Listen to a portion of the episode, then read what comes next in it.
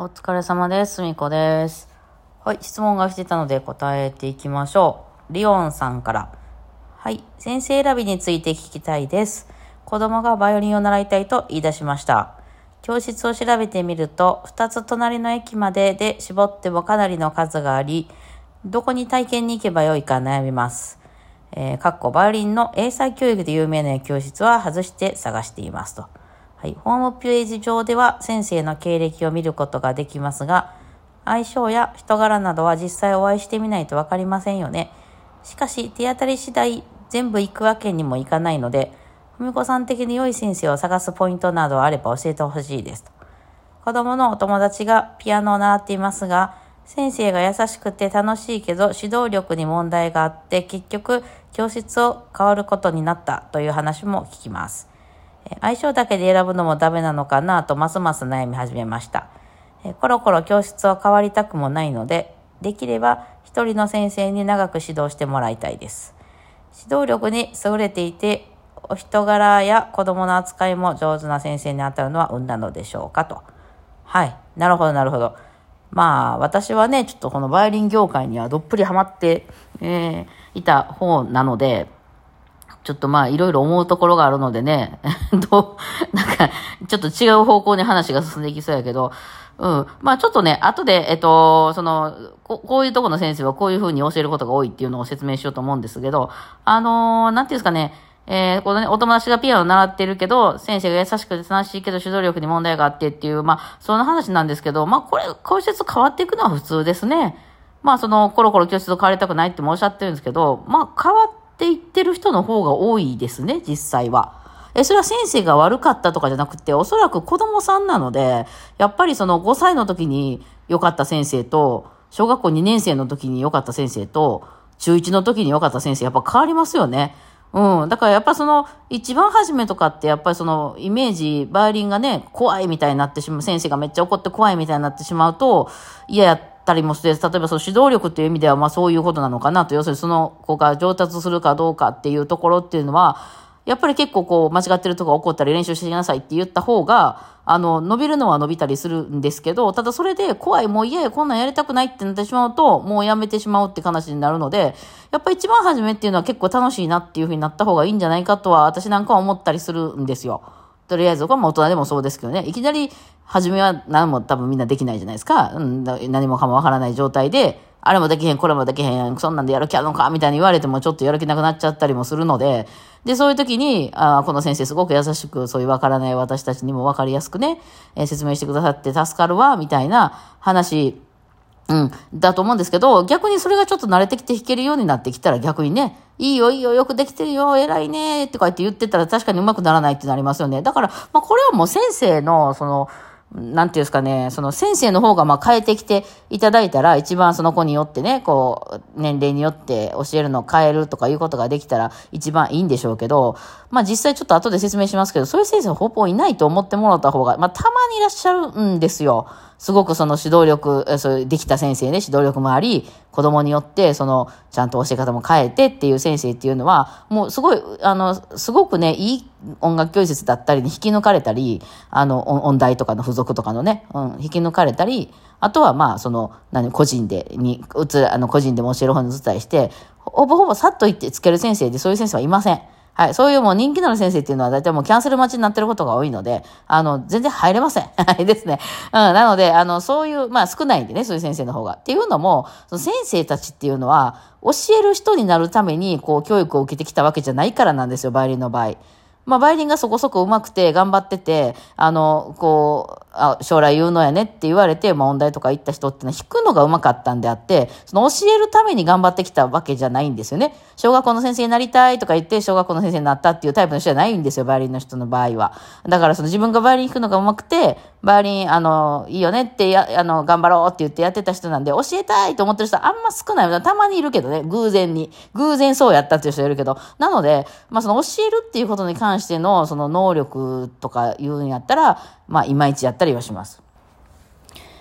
で、えっと、じゃあどうしたらいいねんって言うんであれば、こっちでいろんな先生をあの選んでいくしかないでしょうね。今この子には合ってそうっていう先生に習わせてみて、うん。で、まあその言ってはったみたいに手当たり次第当たっていかれたらいいんじゃないですかね。あの別に、そんな、なんか、まあちょっと手間ですけどね、えまあ、あの、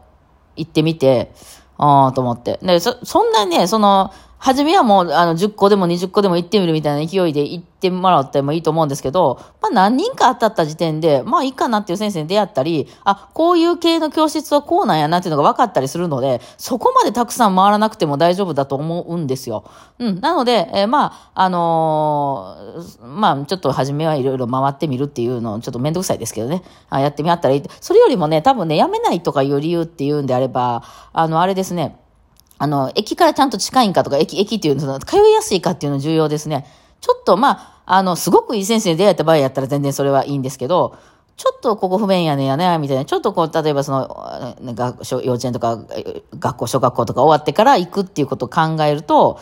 ちょっとあれなんかなみたいな、あの、ちょっと通いにくいけど、まあ頑張れるかみたいなって意外と気になってきたりするんでね、なんかやっぱしんどいなってなってきたりするそっちの方が大事やったりはしますね。えで、ごめんなさい。いや、ようやく本題、本題というか、あの、先生の、その、まあそういう音楽教室とか、なんとヤマハとかね、なんとか楽器とかありますよね。宮地楽器とか山の楽器とか、島村楽器とかね、いろいろありますよね。うん、ああいういわゆる大手の、その、まあ初心者の人をちょっと相手にしてる感じかなという、まあ、その、こう、もうくぐりやすそうな、あの、音楽教室っていうのが一つありますよ。よくありますよね。うん。あとは個人の先生ね。それぞれの家で教えてるみたいな先生があったりとか。あとはその、何？えっ、ー、と、この英才教育で鈴木のことかな？うん、ごめんなさい。ちょっと違ってたらごめんなさい。まあ、鈴木みたいに、ちょっと鈴木メソッドはちょっと独自のせん、あのね、あの、才能教育っていう意味でややってますね。鈴木っていう、あの、選択肢もあると。で、あとはその、音大付属のね、東方学教室付属の音楽教、あ、ちょっと東方学学園の付属の音楽教室だったり、まあ、教室、あの、地方によっていろいろあるんでしょう。大阪やったらね、大阪音大とか、東、あの、総愛のとかあります。あの、そういう大学音大の付属になってる音楽教室みたいな。まあ、最終的にそういう音大に入る子を育てていくみたいなあの、システムになってることが多かったりしますけど、うん、なったりとかで。ね、それぞれに、まあ、皆さん、あの、カラーがあって、まあ、おそらく一番今数があるのは、その、要するに、あの、なんていう、駅前にあったりとかしてね、音楽教室かなと思うけど、そういうところの、まあ、その先生の、こっちあの、どういう先生が多いかっていうと、まあ、優しくて、あんまりその、なんていうその生徒さんが伸びるって、もちろんその伸びないようにはしてないです、絶対先生たちも。だけど、優しい先生が多いと思います。あの、お母さんからしたらちょっと頼んないかなっていうぐらいの。で、なんでかっていうと、そのようにしろって上から言われてるからです。あの、そういう、その上層部から あの、先生として。で、なんでかっていうと、あの、要するに、まあ、そのヤマハにしても、なんとか楽器にしても、あの、そこの音楽教室っていうのを存続させていかないといけないっていう会社のあれがありますよね。あそこはね、儲かんないとやっぱりその、儲からない事業はずっと続けていかれないので、その会社の意味でね、言い悪いとかじゃなくて。なので、その、生徒さんがずっといっぱい来て、どんどん入ってきて、まあ、辞めたとしてもどんどん新しい人入ってきて、そのいわゆる生徒さんがいっぱい埋まってるっていう状態を会社としては作らないといけないわけです。そうすると、今の時代厳しくやってたら生徒さんすぐ辞めます。はい。もうこれは現実なんですよ。なので、本当はバイオリンの先生たちは、こんな、そんな練習の仕方じゃあかんからもっと練習しなさいとか、つい言いたいんですよ。やっぱ上手くなって欲しいからね、バイオリンの先生たちは。うん。なので、えー、そういう指導してたら、上から、あの、なんか、ああの、ふみこさん最近ちょっと生徒さん辞めるのが多いけど、どういうことですかとか言って、話が入ります。はい。指導が入ります。なので、先生たちはやっぱり生きていかないといけないので、そういう指導のもとに、えー、あの、方針で指導していることが多いです。なので、どっちかというと優しい先生が多いと思います。辞めないっていうのが、まず、生徒さんが辞めないっていうか、もちろんまあ、それイコール、辞めないイコール上手くなるっていうことでもあったりはするんですけど、あの、なんかね、あの、もっとビシバシやってほしいと思うのを、その音楽教室の先生に言うのはちょっと酷ではあると思います。あと音楽教室の先生っていうのは私がちょっと言ってるみたいに、30分の練習を1日何回も何回も、まあそれは地方によりますけど、あの、やってることが多いので、こう、あまりその生徒さんにその一生懸命になってあって時間超えてもレッスンしてあげるよとか、あの、歩行してあげるよとか、あコンクールで出るためにね、別日にレッスンしましょうかとかいうような融通は聞かないことが多いんです。もういっぱいいっぱい入ってるんですよ、先生。あの、キツキツに入ってるから、他の日とかに移動もできないし、次もその次も生徒さん入ってるから、あの、ちょっとでも伸ば伸びちゃったりしたらね、あの、その次の生徒さんとかにどんどんあって、最後の生徒さん終わらなくなっちゃいますんで、えっていうこともあったりして、で、その、値段的な意味でも、先生に入ってるお金って、ああいう大手やと大体ね、1回その30分とかのレッスンで、せあの、まあ、月謝 1, 1万円ぐらいのことが多いんですけど、3回とかね、月3回レッスンでとか1万円のことが多いんですけど、あれやこれや引かれまして、先生のところに入ってるの1回のレッスンで1500円ぐらいなんですよ。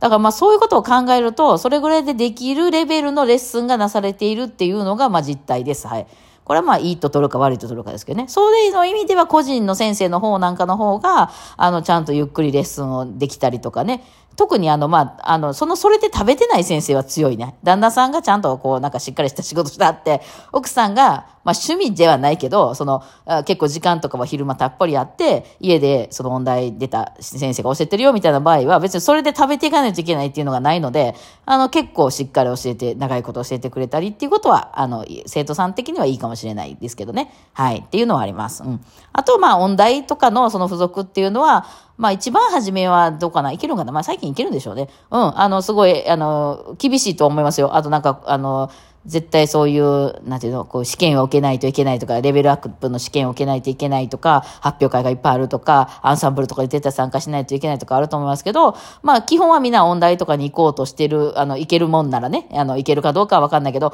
ていう、あの、熱心な人が多い教室、お母さんたちが熱心っていうことが多い教室なんで、大変ですけど、うまくなるかって言われたらそこが一番うまくなります。はい。そうです。まあそういうことなんですよね。うん。でもまあ子供さんがね、楽しいか楽しくないかってまた別の話。うん。あの、よく来たね、よかったね、最近何見てんの？テレビとか何見てんのみたいな話をしてくれる先生の方が子供は好きなんでね。はい。それってはっきりしてうまくはなりませんけどね、そんなことばっかりやってたらね。だからまあ、その辺はお母さんがうまいことを、そのなんか雰囲気見て、ああ、大手ってこういう感じなんやなとか、個人やったらこんな感じなんやなとかって見ながら、こう選んで、あ、映るタイミングやなと思ったら映ってもらうっていうのが一番いいんじゃないかなと、私は思います。はい。こんな感じでよかったでしょうか。ではでは、お疲れ様でした。